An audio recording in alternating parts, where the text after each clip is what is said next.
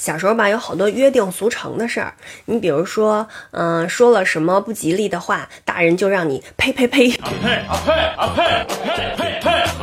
还有一种就是，你看谁如果在地上蹲着，你就用腿画一个圈儿，从他上面这样划过去，然后就说麦苗不长个儿 啊。后边好像还有半句长个小矮个儿。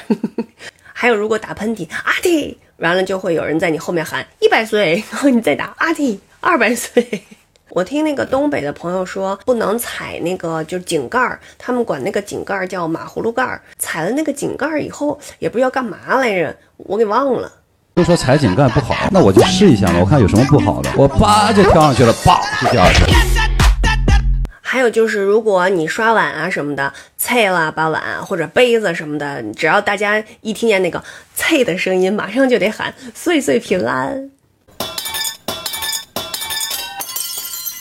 没事没事，岁岁平安。